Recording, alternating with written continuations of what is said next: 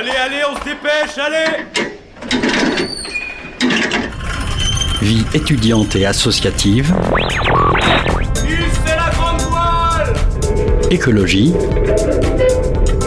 Il y a pas de voile, abruti politique, culture et société, Merci, on donne 10 secondes. Et parfois un soupçon de sport.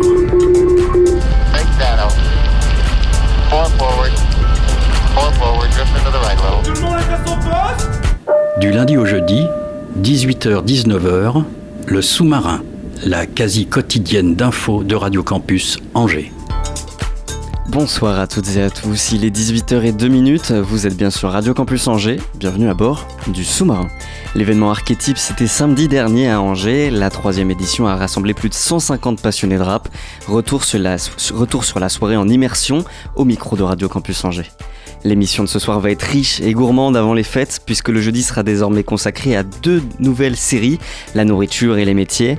Au programme ce soir, le restaurant associatif kurde Afrin, situé, rue Bressini, et les auteurs de BD de l'atelier Kawa. Un lieu voué à la déconstruction investi par des acteurs et actrices de l'économie circulaire. Pierre Benoît de Radio G a rencontré Amandine Robin, coordinatrice à l'établi et en charge du projet 42. Un reportage de la frappe qu'on écoute en fin d'émission. Mais d'abord, comme tous les jeudis, on retrouve Eline d'Angéville Actu pour sa dernière revue de presse de l'année. Alors accrochez bien vos gilets de sauvetage. C'est parti, le sous-marin lève les voiles. 18h-19h, le sous-marin sur Radio Campus Angers. L'actualité de la semaine à Angers, un partenariat entre Radio Campus Angers et Angéville Actu. Salut Eline, Salut Martin, tu vas bien? Très bien et toi? En plus pour cette, cette dernière de l'année. Tout de suite, tu nous fais un récap des actus angevines vues par Angéville Actu. Et cette semaine, vous êtes allé à la rencontre de l'entreprise Ciao Ciao qui propose des kits en bois pour aménager des véhicules en van aménagé. C'est en avril 2022, après un voyage en Norvège, que Julien Boucaud a lancé son entreprise.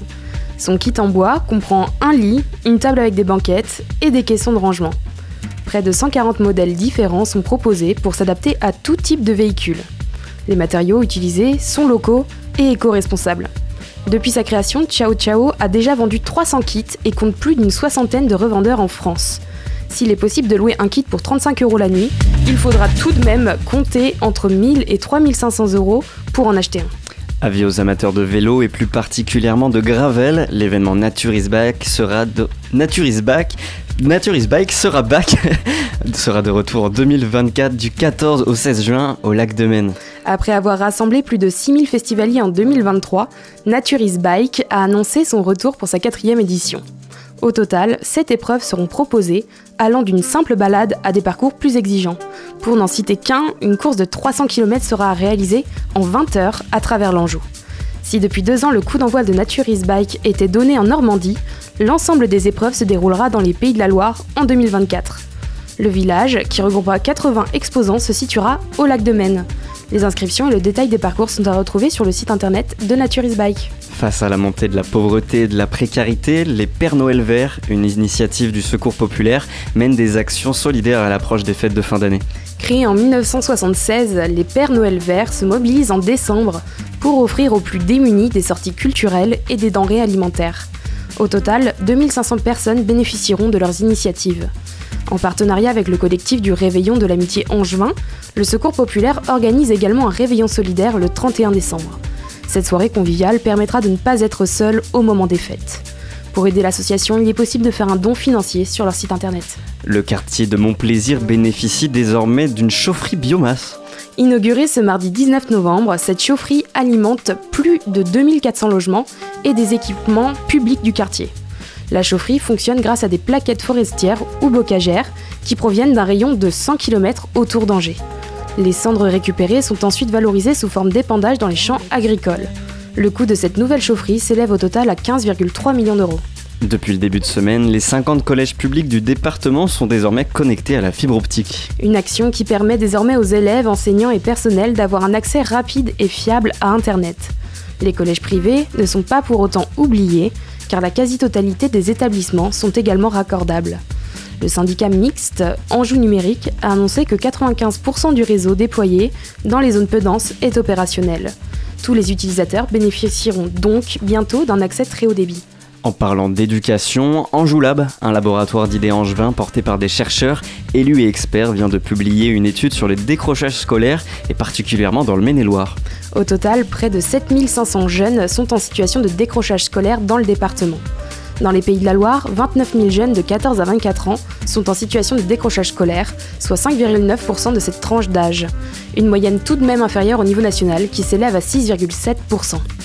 Angers, quant à elle, est répertoriée 8e par, euh, parmi les 8 grandes villes présentant un profil à risque assez élevé. Elle est caractérisée comme un territoire urbain marqué par de grandes inégalités, avec une moyenne de 4,7% de décrocheurs. Selon des données datant de 2019, les garçons sont davantage affectés que les filles, avec des taux respectifs de 6,9% et 4,8%. Dans l'actualité, vous n'avez pas pu y échapper. La loi immigration a été adoptée par l'Assemblée nationale ce mardi 19 décembre. Le texte suscite beaucoup de réactions, notamment dans le Maine-et-Loire. Parmi les 7 députés du département, 5 d'entre eux se sont positionnés en faveur du projet de loi. Un député s'est abstenu et une députée a voté contre. Pour le, mouvement des jeunes socialistes 49, les députés ont compromis leurs valeurs au profit d'un accord avec l'extrême droite. Le syndicat Force ouvrière 49 appelle au retrait total de la loi et au respect des droits des travailleurs étrangers. Pour Claire Schweitzer, conseillère municipale d'Angers et de la France Insoumise, c'est une trahison des idées républicaines, mettant le pays en danger face à la montée des idées d'extrême droite. Contrairement aux réactions précédentes, le sénateur Emmanuel Capu, du parti Horizon, a exprimé son soutien en faveur du texte. Il déclare que le Parlement a simplement accompli son devoir en accord avec les besoins exprimés par les citoyens.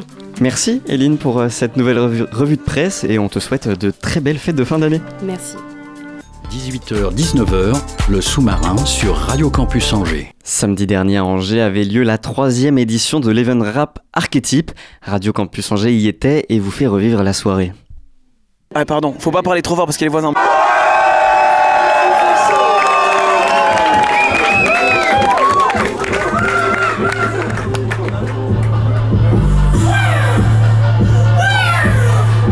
Des canapés usés, des posters collés au mur, des vêtements éparpillés un peu partout, de la bière.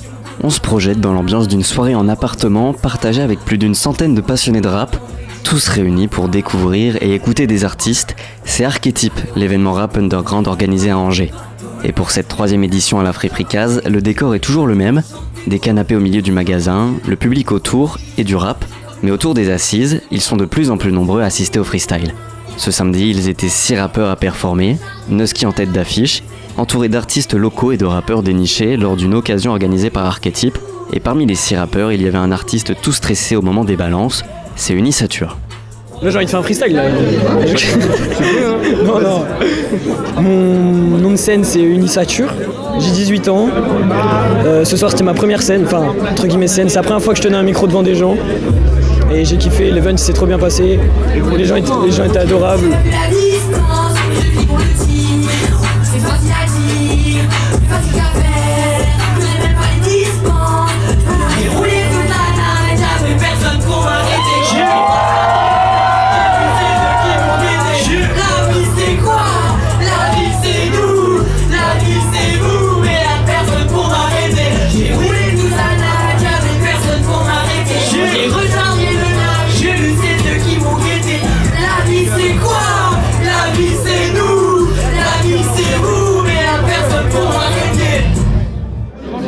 C'est le rap, c'est le rap.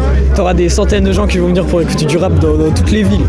Même des petites campagnes paumées, tu fais une bonne promo, les gens ils se déplacent. Le rap, c'est la musique la plus écoutée en France. Il n'y a qu'à aller faire un tour sur un des top 50 d'une plateforme de streaming. On y trouve Joule, Gazo, Jossman ou encore Yamé. L'engouement se ressent aussi à Angers. Pour la troisième édition d'Archétype, 150 passionnés se sont rassemblés à la friperie Case, 60 plus qu'à la première édition. Mais il y a toujours ce sentiment comme quoi ce genre d'événements sont trop rares et que les rappeurs manquent d'espace d'expression à Angers. C'est un milieu d'amateurs de rap et c'est des, soirées comme ça, il y en a peu. Ah, pour faire la comparaison, un parallèle, genre euh, dans les soirées électro, on a des gars qui sont hyper déter sur la trance, sur euh, l'acide, tout ça, et ils savent pourquoi ils viennent. Et là, en fait, c'est un truc où euh, des soirées où les gens viennent en sachant qu'ils viennent pour du rap. Je trouve ça un peu plus rare, en tout cas sur Angers. Mais l'ambiance à Archétype est assez unique. On s'y sent comme dans une grande bande de potes qui écoutent pour la première fois un artiste. Le public forme un cercle, soudé autour d'artistes dont il découvre les musiques, parfois même les noms, la prononciation hésitante. Dans les paroles et dans les bacs, on entendra tout au long de la soirée Paris-Est au lieu du collectif Paris-Nest du rappeur Maelstrom, mais qu'importe, le public est en symbiose avec les artistes, à fond dans les morceaux les plus chauds, amusé par certaines punches et captivé par les mélodies plus mélancoliques. J'aurai quelques larmes qui coulent. Faites-moi confiance, on va le créer ensemble ce monde de fous. J'en ai conscience que pour atteindre ce but, faut faire des sacrifices, j'avoue. J'ai plus trop la tête à la fête, une vie d'artiste là, je me sens prêt. Et je ne m'arrêterai jamais parce que je suis déjà dans les têtes.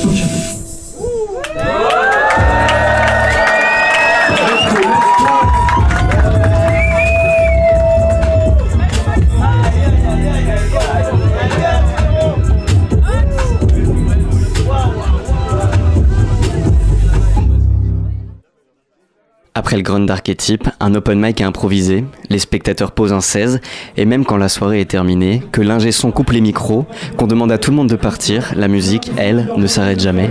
Pas besoin de prod, mais simplement d'une bouche.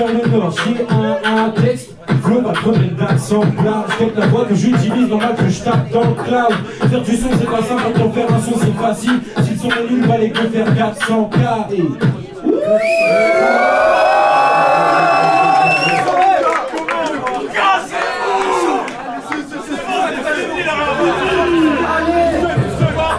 voué à grandir. Le volume 4 aura lieu en mars-avril 2024. Le lieu et les artistes n'ont pas encore été annoncés, mais les Angevins croisés ce samedi seront tous au rendez-vous. Tous veulent retrouver ce qui rend l'événement unique, la proximité avec les artistes et la possibilité de se saisir du micro, même quand notre nom n'est pas à l'affiche.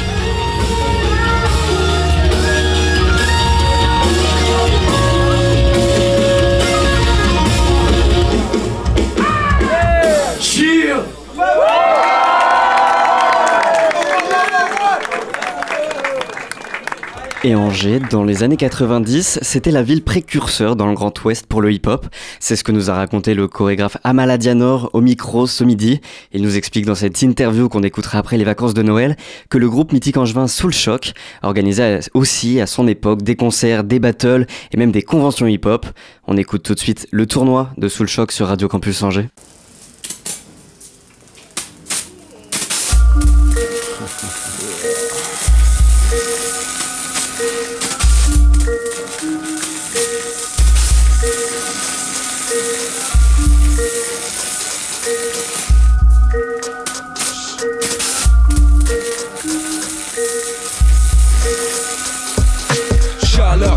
Dans les vestiaires sur vapeur En attendant l'heure des faveurs. La saveur de la peur se répand dans chaque gladiateur. Puanteur ventilé par certains entremetteurs Parti preneur, sacrifice d'un joueur Le fric en seigneur. Mon équipe assume son malheur Subit ses valeurs. Mais nous sommes des gagneurs De bastion des mixeurs. Hélicoptère flirt avec ta perte cut. Grenaillé par des choppers, des riders Voyageurs de tous les tournois. Invaincus des meilleurs fighters Les vainqueurs. Bastion, garnison sous le choc Severino, le salaire de la peur. Sache que si c'était pour mettre un obstacle, le bastion articule et te met des claques. Sache que si c'était pour mettre un obstacle, nous ska articule et te met des claques. M'en follow en ébullition cool, je fais les showtime. Je vois que les beaux cantateurs, les slow qui font sometimes. C'est fini, donne pour éliminer puis dominer l'épidémie de côté, l'épidémie de nommer. Pas de beat, tant pis, entretenu la boule Illuminé devant les spots de l'aventure du freestyle. Depuis 76, de la flamme il reste la braise. Aujourd'hui je rêve et attends encore le pèse depuis. Faut que tu saches que le combat pèse Camous Jusqu'à la mort après le tour du corps me B, O, O, j'ai rasé ma barbe.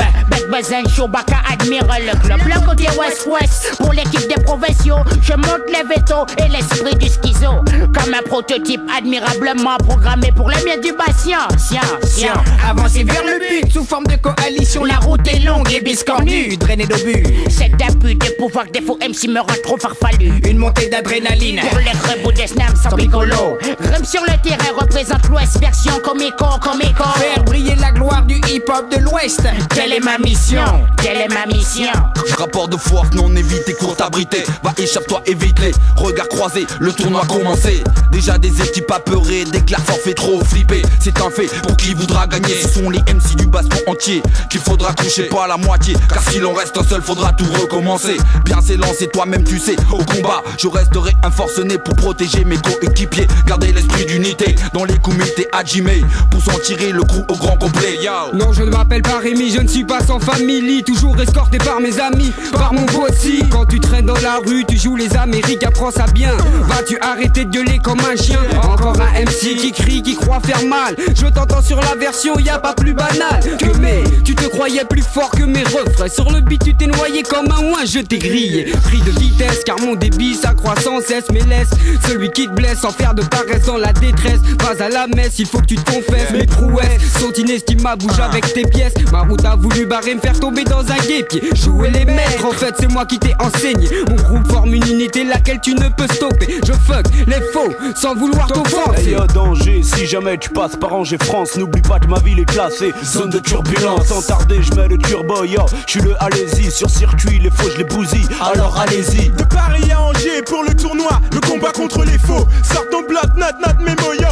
La panique sur ton groupe, lâche mes trous contre ton crew. Le tournoi dans l'hexagone frappe coup pour coup. Sans à coup, tous les coups sont permis. Poids lourd, 3-3 tonnes par chromie. Sur les tomis, le trio vomit. À tort ou à raison, pas de question. Copain, quand il s'agit de mes homies, des miens réfléchis. Je mets ma vie en danger afin de contrer tout engin. Kazaoui, la Valois, Angevin, te bouge les coins. Au nom du Ouest méridien, on arrive en masse.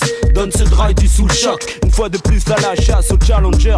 Voulant défier le détenteur, monumentale erreur. Comme dirait Jack Slater, ici ouais, il rentre player, on ne pas de gants. Les meilleurs ne stade de pas, tu connais le slogan. Ouais, les gosses de le diront, c'est un jeu d'enfant. Tu montes et tu redescends, même principe que le toboggan. Tu bides le, regarde autour de nous, on est au complet, au complet. Dans ce tournoi, on te fait fermer ton clavier. Sur ton magnéto, mon flow se fixe et en dommage chaque track. Le fou en vrac, mat, mono, mat, éclate et constate. Mon sixième sens du RAP voué au RAP. Condamné au RAP jusqu'à perpète. Ma section sur internet dans ton périmètre. Mon crew, 24 carats, la rime au ho Livre les faux au kilo. Œil pour micro pour micro. Le trio, combi, négro. Arbi, puissante foi, ma foi dans ce tournoi. Tue-nous, tue-moi plusieurs fois, je m'en bats. Banner, ce drive. Hakim, l'âme d'un chat reviendront plus de sept fois. Plus fort que Steven Seagal, j'entre dans le bal. Sors de peine de l'ouest pour mieux rentrer dans la bataille. C'est juste, j'ai le don get high. Trop high. Sur le mic, je passe à l'acte avec le tact d'une racaille. Je me sens de taille à faire du zèle Excel comme il se doit. Prends part au combat Sur le micro, Je mise de tout mon poids, pèse de tout mon flow. demi Qu'est-ce que tu crois, la force est avec moi MC, tu te sens prêt pour le tournoi de toi à moi Lève bien haut tes mains et tes bras aussi Ne perds pas ta vie à la gagner. Zombie, ma super boom troupe, fire crash dans ta soupe si t'es un de ces zombies. Ma super boom troupe, fire camp sur la montagne à 9h comme des maquisards. Je sors de mon trou pour la résistance. Tournoi dans le secteur. Les patients sort sous pression. L'émission secret par concession. Lors des tournois, fait tourner les frappes lourdes. Lors des tournois, fait tourner les frappes lourdes. Lors des tournois, fait tourner les frappes lourdes. Lors des tournois, fait tourner les frappes lourdes.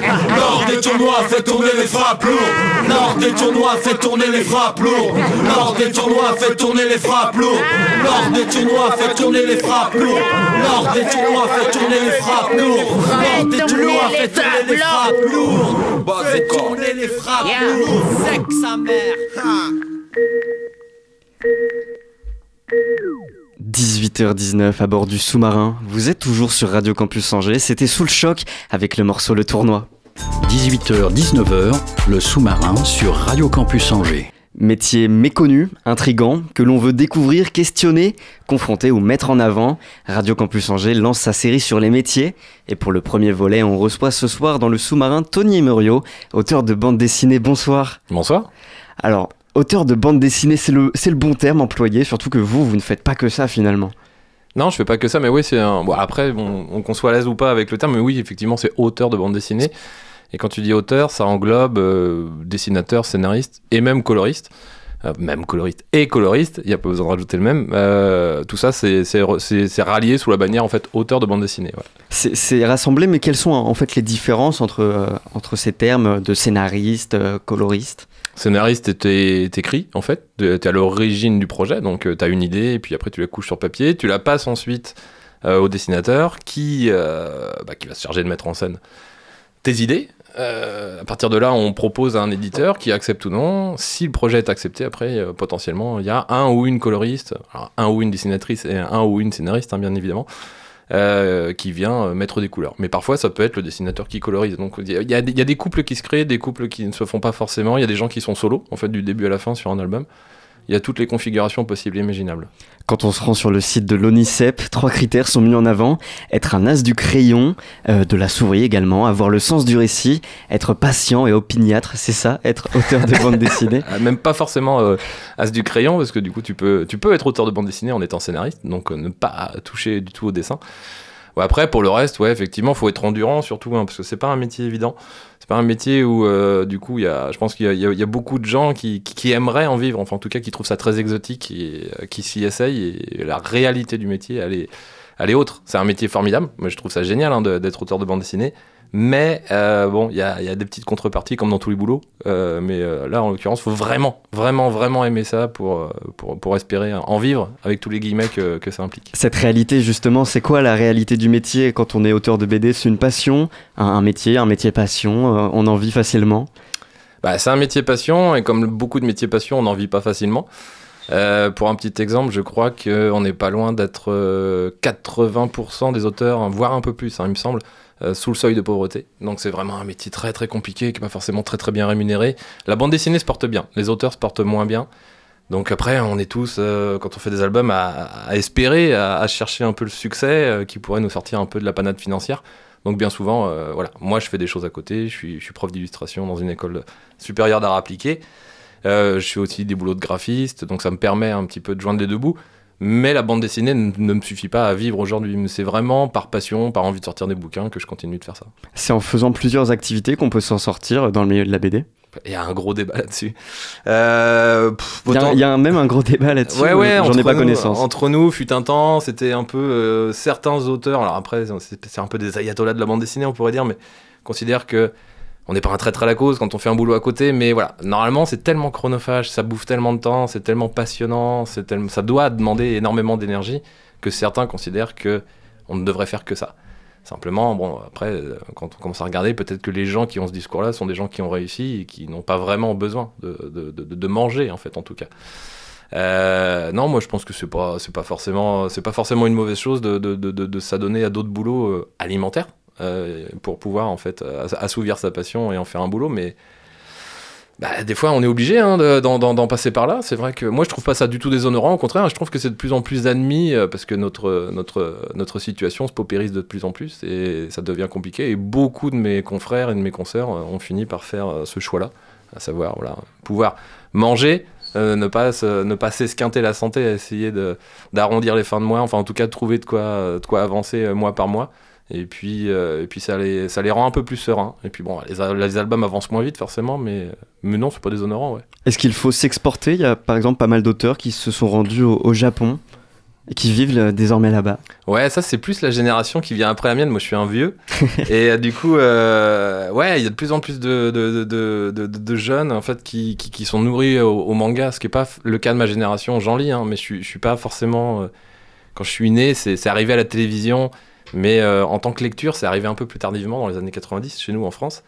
Et du coup, il y a toute cette euh, génération, je le vois parce que du coup, je suis au contact des étudiants qui lisent vachement de mangas et qui sont énormément marqués par cette, euh, par cette bande dessinée-là et qui du coup bah, vont aller euh, chercher euh, leur chance au Japon, sachant que les conditions au Japon sont aussi dégueulasses qu'en France. hein, Ah ouais voire plus. C'est un peu un, un mythe, euh, un peu un, un rêve américain, mais euh, Bah, dans, le monde de la, ba- de la bande dessinée. japonais du coup mais Ouais. ça, ça ouais c'est un espèce d'Eldorado c'est toujours pareil en fait c'est- quelque chose qu'on on- quand on est lecteur on, on s'imagine que c'est un métier formidable de raconter des histoires et c'en est un hein. mais il y a une réalité derrière la réalité du mangaka en l'occurrence beaucoup de gens euh, travaillent dans des euh, dans des petits appartements Alors, on- quand on voit Tokyo par exemple la, la crise du logement à Tokyo ils sont parfois plusieurs ils ont des assistants même parfois quand ils sont euh, je crois que c'est le cas d'Eiichiro Oda qui maintenant n'a plus de soucis pour vivre One Piece si on Mm. parle de sa série à lui Mais euh, voilà, les conditions sont, sont, sont très dures, c'est de la presse très, euh, très, très souvent, et du coup, ils ont un rythme à, à tenir qui est, qui est juste incroyable. C'est un peu le phénomène des webtoons qu'on voit aujourd'hui. Les webtoons, c'est beaucoup de jeunes en fait qui se laissent happer par ces sirènes-là.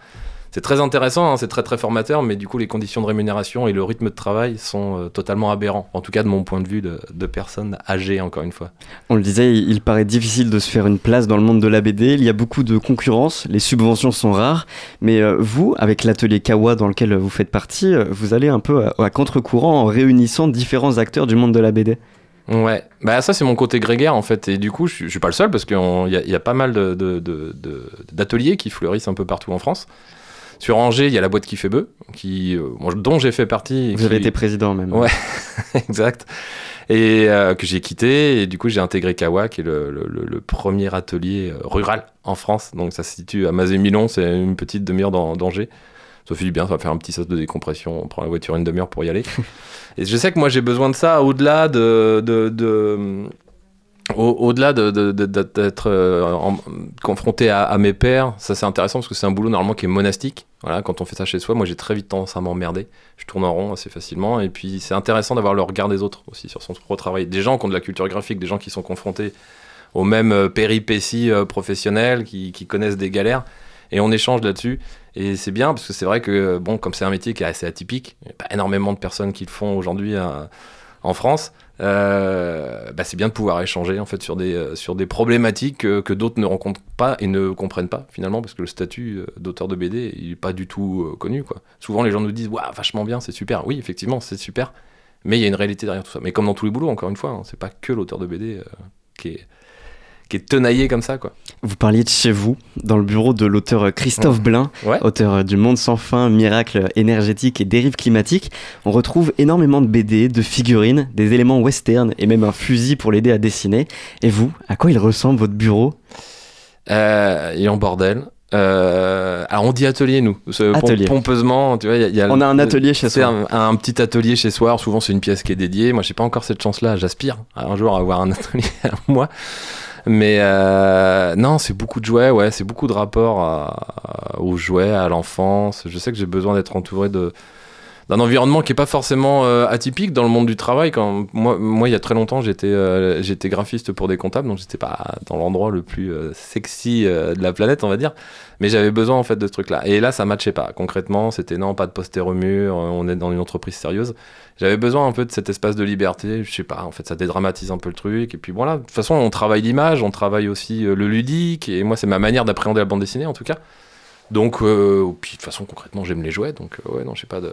J'ai aucun problème à en avoir sur, sur mon bureau d'atelier. Et c'est des jouets plutôt récents ou des souvenirs d'enfance que vous avez chez vous? Ouais, c'est bah, des Madeleines de Proust, moi je sais. Alors les jouets récents, non, pas tant que ça. Pas, mais je- du coup, je suis, un, je suis un gros collectionneur de Teen Toys. Teen Toys, c'est les, les petits, euh, les petits robots qu'on avait beaucoup. euh, enfin, les Teen Toys, non, c'est des, des jouets en métal hein, finalement. Et des petits robots qu'on remontait avec une clé. Ce genre de choses, en fait, me fascine vraiment. Donc, c'est des années 50-60. Et ouais, tous les jouets vintage qui, euh, bah, qui du coup, euh, nous ancrent dans l'enfance. Moi, je suis assez enclin à, à collectionner ce genre de choses, bien sûr. Ouais. Et comment on tombe dans l'univers de la BD Moi, par exemple, c'était avec les, les albums Tintin de, de mes parents, mais euh, pour autant, je suis pas devenu euh, auteur de BD. je sais pas. Je sais pas, à un moment donné, il y a un truc qui se fait, qui, qu'on se dit, tiens, mais euh, ce serait génial que, que, que, que je puisse en vivre. Moi, c'était Astérix, en fait, ma, ma première, ma, ma première euh, incursion dans la bande dessinée, tout gamin. Euh, les Astérix de mon père, les Tintins, les Boulet Bill, etc. Enfin, tous les classiques qu'on avait, qu'on avait à l'époque. Et puis après, ça, ça a vraiment commencé à se démocratiser dans les années 90-2000, où là, pour le coup, il y a eu une explosion euh, de genre, notamment avec Soleil. Et là, pour le coup, pour les lecteurs, c'était génial. Comment on passe de lecteur à auteur, je sais pas. En fait, euh, déjà, il y a de l'appétence pour le dessin, il y a une envie de raconter des histoires, et puis il y a des rencontres. Pour mon, pour, mon- pour mon, pour mon cas particulier, ça a vraiment été les rencontres. Ça a été des rencontres avec. Avec euh, qui? Bah, la boîte qui fait bœuf, dans un premier temps, à l'époque, à l'âge d'or, j'aime bien dire l'âge d'or parce que c'est vrai que c'était vraiment fin des années 90, on était à l'âge d'or, il y avait Olivier Supio, il y avait Boris Beuzelin, il y avait, euh, il y avait même Pascal Rabaté, Eric Aumont, Pascal Rabaté qui gravitait, qui a jamais fait partie de la boîte qui fait bœuf, mais qui gravitait de la boîte qui fait bœuf, il y avait Marc-Antoine Mathieu, qui est aussi un auteur angevin relativement connu, Étienne Davodo, forcément.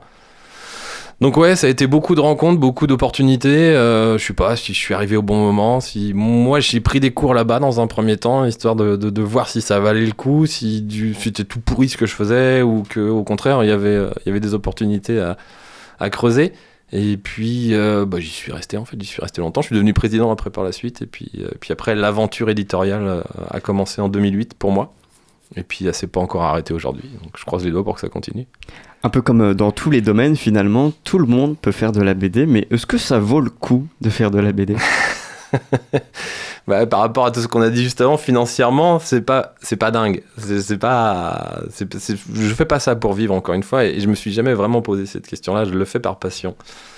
J'ai toujours envisagé que c'était un métier secondaire pour moi. Ça n'a jamais été un- une priorité. euh, C'est un besoin. Pour moi, c'est clairement un besoin. C'est clairement thérapeutique. J'ai, envie de raconter des histoires. Un bouquin en appelle un autre. Et euh, on n'est pas au bout du chemin. Non, non, au contraire. Je, passe par 25 000 idées. J'ai, toujours des projets en tête, des choses qui aboutissent, des choses qui n'aboutissent pas, bien sûr. Mais je sais pas, c'est cette énergie-là, en fait. C'est presque plus l'élaboration du projet que la BD en elle-même qui m'intéresse.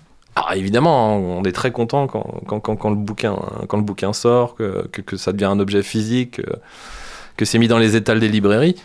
Mais je crois que c'est euh, cette espèce d'excitation qu'on ressent quand on commence à travailler sur un projet, que les premiers visuels tombent, qu'on remanie l'é- l'écriture, que du coup on envoie ça aux éditeurs, que euh, bim, ça y est, ça plaît, on signe un contrat. Je crois que c'est ça en fait dans la dynamique qui me plaît le plus. Quoi. On va y revenir un peu après à tout ce processus euh, créatif. Mais comme on est dans une interview métier, euh, je pense qu'il y a une question qui doit souvent revenir même euh, pour les stagiaires. Vous accueillez des, des stagiaires à l'atelier Kawa. C'est quoi la journée type d'un auteur de BD Euh, elle est compliquée la journée type d'un auteur de BD parce qu'il n'y en a pas en fait. C'est c'est du coup on avance sur son projet quand on en a et quand on n'a pas de projet. Alors quand je dis projet en fait c'est un contrat signé avec un album avec une date butoir hein, du coup avec des pages à rendre hein, tout simplement pour que ça puisse sortir en temps et en heure. Quand on n'en a pas, et ben, du coup, on passe son temps à monter des projets, à monter des dossiers. On appelle ça des dossiers, euh, du coup, avec des planches, avec euh, euh, une note d'intention, avec un pitch, avec peut-être des recherches de personnages, ce genre de choses. Et puis on arrose. Alors arroser, c'est un terme qui est pas très joli, mais grosso modo, on, envoie un maximum d'éditeurs et on croise les doigts. Benjamin Adam, lui, il expliquait au micro de Sun que c'était devenu incontournable pour lui de raconter des choses qui l'intéressent dans la vie de tous les jours pour ne pas se sentir inutile. Ouais, ouais, je sais pas. Non, moi, je sais pas. Ouais, peut-être, il y a peut-être un peu de ça aussi, je sais pas. J'en sais rien. Si, il y a un côté où, du coup, euh, c'est pas que je me sens utile, c'est que. Il y a, il y a un côté quand même, on fait ça pour. euh, pour une forme de reconnaissance quoi de notre travail euh, de, de... j'aime pas dire notre talent parce que à chaque fois c'est- pas un truc avec lequel je suis très à l'aise moi personnellement Avant, on parle pas de talent? Non, bah, en, en tout cas dans, dans le secteur, et je sais pas si les, si, si, si les confrères et les consoeurs sont d'accord avec moi, mais je trouve que hum, à chaque fois quand les gens viennent en dédicace et ils nous disent ouais, vous avez un don, c'est formidable. Et j'avoue que ça m'énerve un peu parce que du coup le don, ça voudrait dire que ça vient de là-haut et finalement euh, c'est pas du travail alors que c'en est à bloc en fait. C'est vraiment du boulot pendant plusieurs années, c'est de l'implication, c'est de la curiosité, c'est c'est toutes ces choses-là qui fait que bah, on en arrive là un jour, très certainement pas par hasard, hein. il n'y a pas, de, y a pas de, de- hasard, hein. en tout cas je pense pas, aussi il y en a qui, qui sont arrivés par hasard, tant mieux pour eux, mais voilà, je trouve que le, mot don, même s'il est bienveillant dans la bouche des gens qui viennent nous voir, bah, du coup il est un peu, il un peu, il est un peu gonflant parce que ça, ça, implique que, du coup c'est pas du boulot, et, c'en est, c'est énormément de, de, de, de sueur, de euh, à essayer de s'améliorer, sachant que bah, du coup on n'est jamais rendu au bout du chemin. Est-ce que vous pouvez revenir justement, on en parlait sur, écarté un peu. sur, le, cré- sur le processus créatif d'une BD, vous parliez tout à l'heure de, de ce sentiment, de cette tension au moment où, où un projet commence à prendre forme.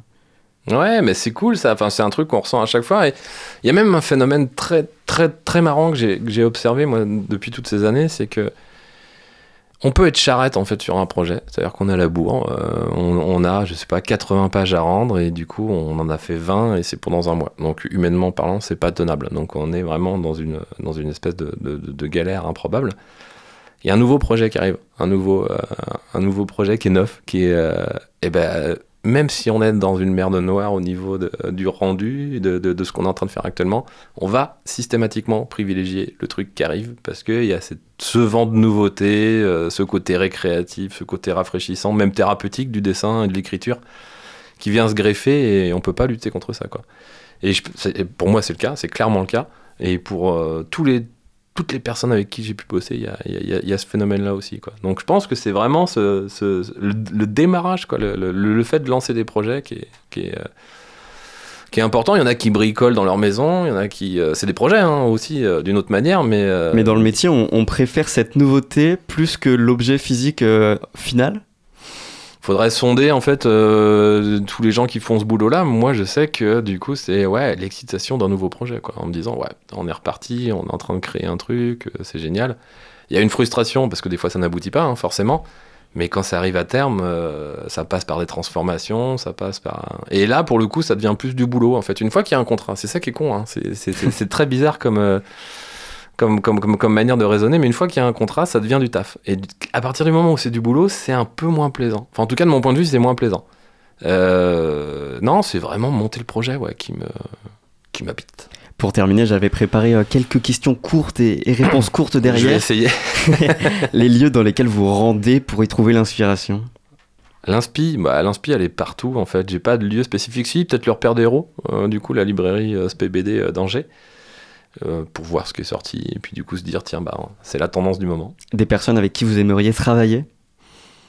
Des personnes avec qui j'aimerais bien travailler, waouh, Euh, il y en a énormément, hein. il y en a beaucoup, beaucoup, beaucoup. Et puis c'est pas des trucs auxquels je réfléchis parce que très souvent ça se, ça se fait. Je- J'aimerais bien travailler euh, peut-être avec un groupe de musique. Euh, Chaka Ponk, je pensais à eux l'autre jour, je sais pas pourquoi, parce que graphiquement parlant, ils font des trucs assez, euh, assez enlevés.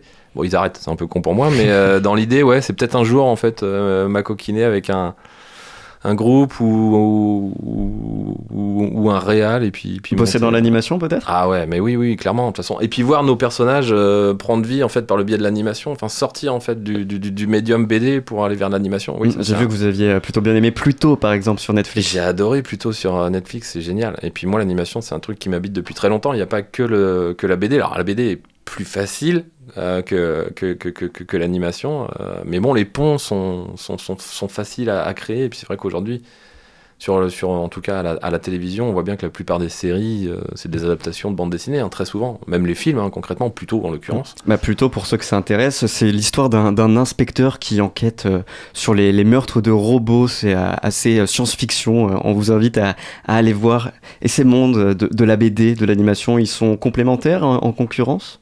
Non, ils sont pas en concurrence. Non, non, je pense qu'ils sont complémentaires. Je pense que du coup, il y a. J'étais allé voir moi une exposition à, à l'abbaye euh, près de Saumur, j'ai plus son nom, euh, c'est pas très grave. Euh, c'est terrible en fait parce que du coup je connais qu'elle habituellement, mais et, du coup ils avaient fait un pont entre euh, Miyazaki, Takahata, qui sont le studio Ghibli, et puis et puis aussi le, le roi et l'oiseau. J'ai plus le nom du réalisateur non plus, c'est fou. Mais euh, du coup, il y a, y a- y a- il y a l'influence, euh, et, et je pense que ça marche de, de la même façon avec la bande dessinée. La bande dessinée et puis euh, l'animation, c'est pareil en fait. C'est un art séquentiel, hein. c'est juste euh, concrètement que du coup, l'animation, on met énormément d'images à la suite pour créer une sensation de mouvement. En bande dessinée, on fonctionne pas comme ça. On met des images clés les unes à côté des autres, et, et- mais dans les faits, c'est c'est très cousin quoi. Et puis à titre personnel, vous allez sortir un nouveau volume de Papy Génial. Ouais, bah ça c'est ma série solo. Donc du coup, euh, qui était sortie chez euh, à l'époque et, et je voulais pas lâcher l'affaire parce que Kenes n'existe plus aujourd'hui. Enfin, Kenes bande dessinée en tout cas n'existe plus. Donc j'ai pas voulu, euh, j'ai pas voulu lâcher. Je, sentais que j'étais pas allé au bout de cette, euh, cette série-là. En fait, série que j'écris tout seul, qui est pour les tout petits. C'est euh, c'est ce qu'on appelle de la lecture autonome. Ça s'adresse aux primo-lecteurs. Donc les primo-lecteurs, ce- c'est les enfants avant l'apprentissage de la lecture. Et du coup, je m'adresse à eux. Donc, je leur raconte l'histoire d'un papy qui, qui emmène ses deux petits-enfants dans une bulle, une bulle qui va partout. Il suffit qu'on mette un bouquin, une photo, n'importe quoi, et ça nous balance en fait dans l'univers. Donc, la première histoire, c'est un petit garçon qui, euh, lit les aventures d'un robot méchant qui vit sur une planète. Donc, c'est cool en fait quand on, quand on lit ça. Il n'y a, pas de risque. hein. La lecture, euh, normalement, euh, n'offre pas de risque. Par contre, quand on se retrouve sur la planète du fameux robot, là, peut-être que ça pose problème parce qu'on est confronté véritablement au robot et qu'il est effectivement méchant. Donc, à chaque fois, voilà, il y a des petites histoires comme ça qui sont très simples parce que c'est pour les tout petits, avec une petite morale, mais pas non plus parce que je suis pas un grand moralisateur. Et puis, euh, bah, j'ai plein, plein, plein d'idées pour faire plein, plein, plein de bouquins après par la suite. Donc, Ça sort quand? En juin, il me semble, en juin 2024. Ouais, je vais dire 2023, mais non, c'est mort pour 2023, donc 2024. ouais. Et vous, Tony Muriot, est-ce qu'il y a un métier que vous aimeriez découvrir comme ce soir avec vous, un métier que vous aimeriez questionner? Ouais. ouais, on va rester dans le dans le astronaute, je crois. C'est un truc qui me faisait rêver quand j'étais gamin. Ouais, bah oui, il doit y avoir, doit y avoir, forcément, c'est sûr. Euh, ouais, si vous avez moyen de toper un astronaute pour l'interroger. Eh bien, c'est noté. Merci, Tony plaisir. euh, de l'atelier Kawa d'être venu ce soir dans le sous-marin. On vient, euh, non, on n'a pas encore écouté, hein, du jazz techno hyper entraînant, c'est la recette euh, d'Hyper Jacuzzi. Le groupe Angevin a récemment été présélectionné pour faire partie des Inouïs du printemps de Bourges. On écoute Pinker d'Hyper Jacuzzi sur Radio Campus Angers.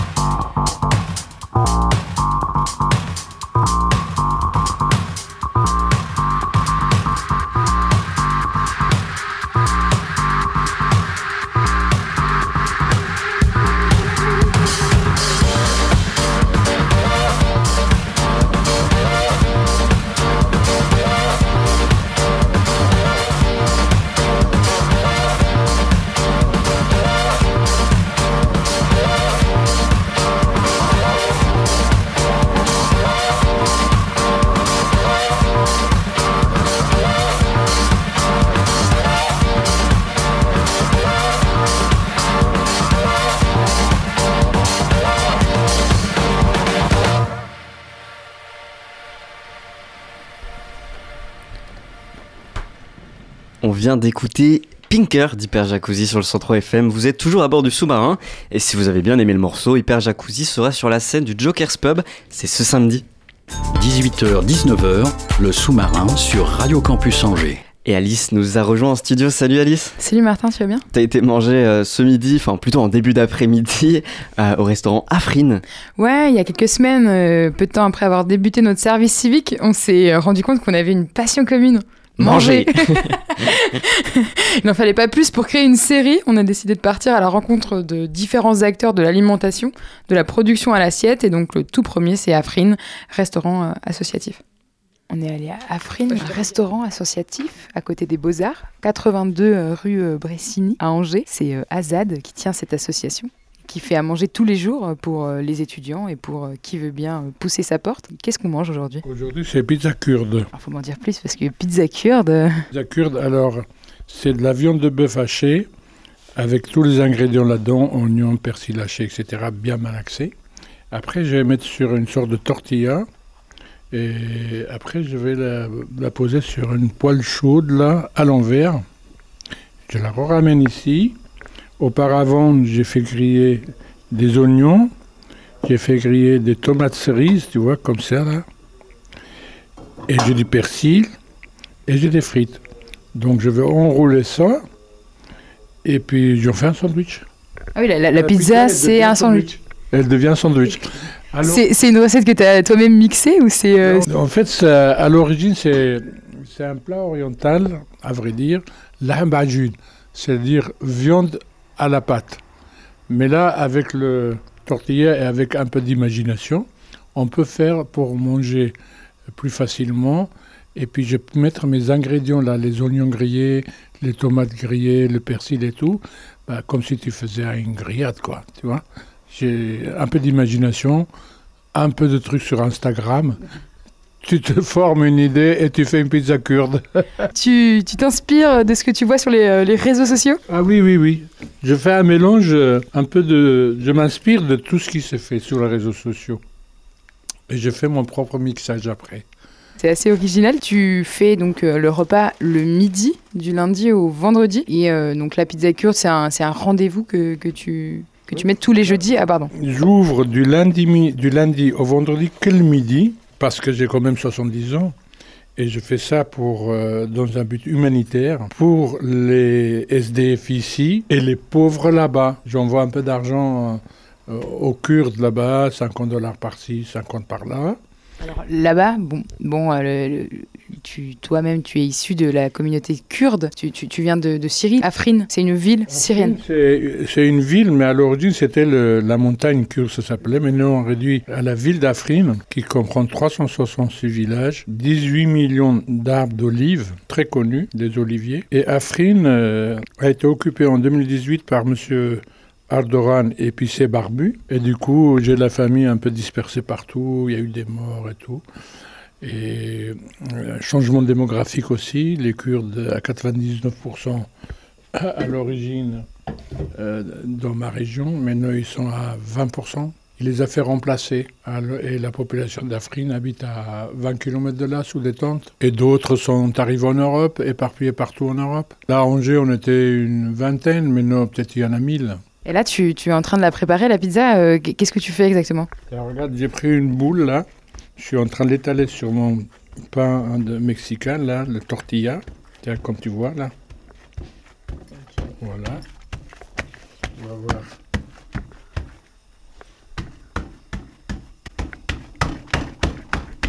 Tu vois? Je prends ma poêle là. Hop.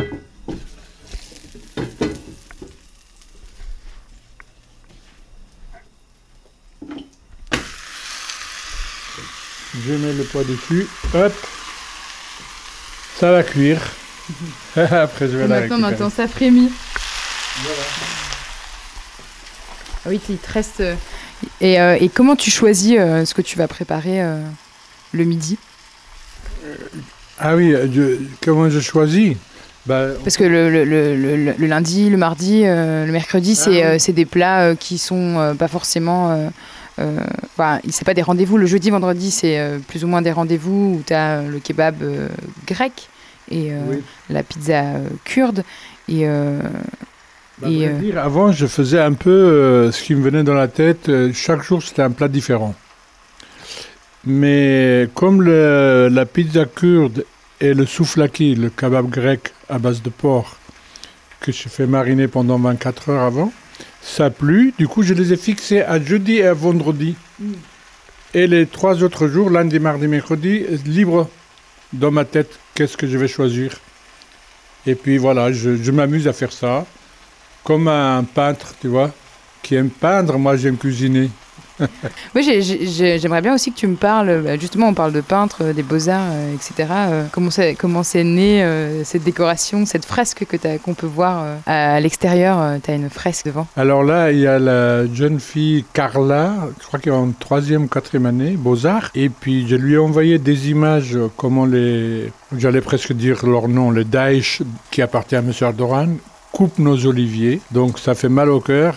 Et la petite fille qui pleure, c'est réel. Et donc je l'explique par image euh, qu'est-ce qu'ils font de ma région, de, mes propres oliviers aussi. hein. Et donc euh, je l'explique comment c'était avant, comment c'est devenu. Et donc Carla a mis d'un côté les oliviers avec tout le splendeur, et de l'autre côté des oliviers, que les troncs qui sont coupés, et euh, couleur acre, etc. Il y a une petite fille qui, qui verse une larme.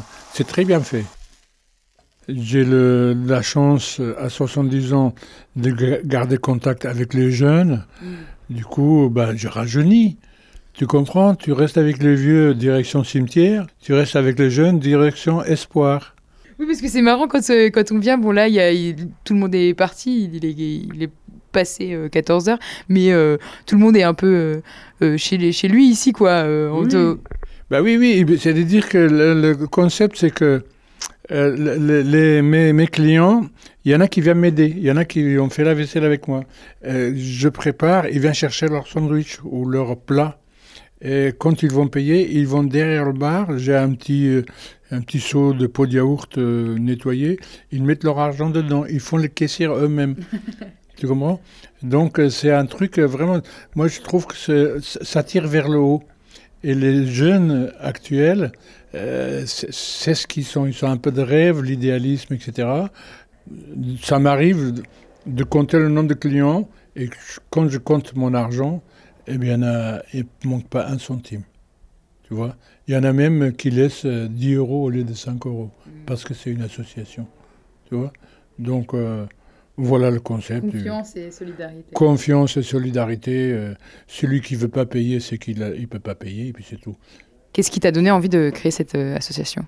Ben écoute, euh, j'ai eu le premier kebab, ça s'appelait souflaki grec à Angers en 82. C'était souflaki à base de porc, l'épaule de porc.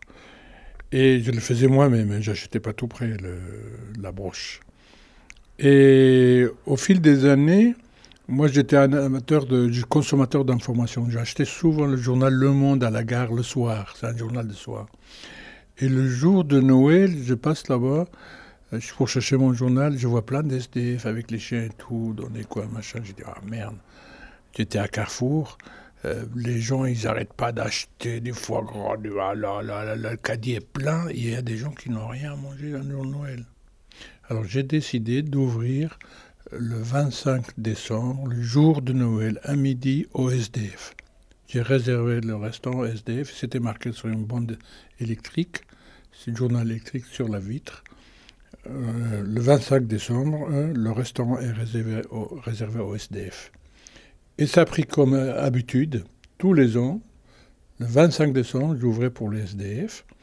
Et puis mes clients, ils, commençaient à participer. Ceux-là, ils ramenaient des cadeaux, ceux-là, ils ramenaient des vêtements, des chaussures, etc.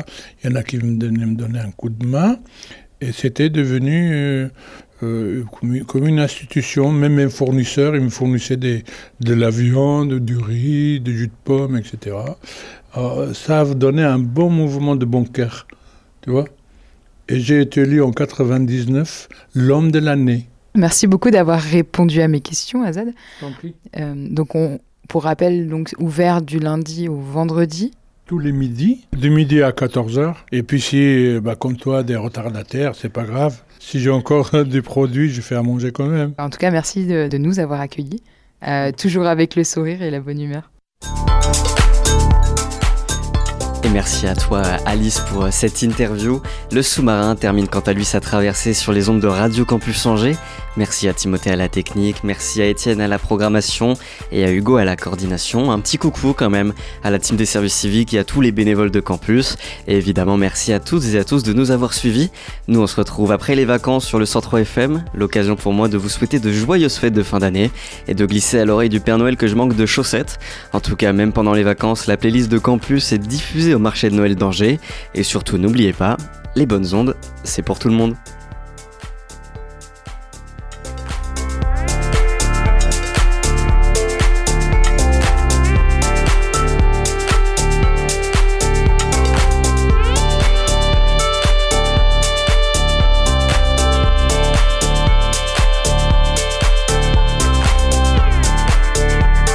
Retrouvez le sous-marin en podcast sur toutes les plateformes et sur le www.radiocampusangers.com.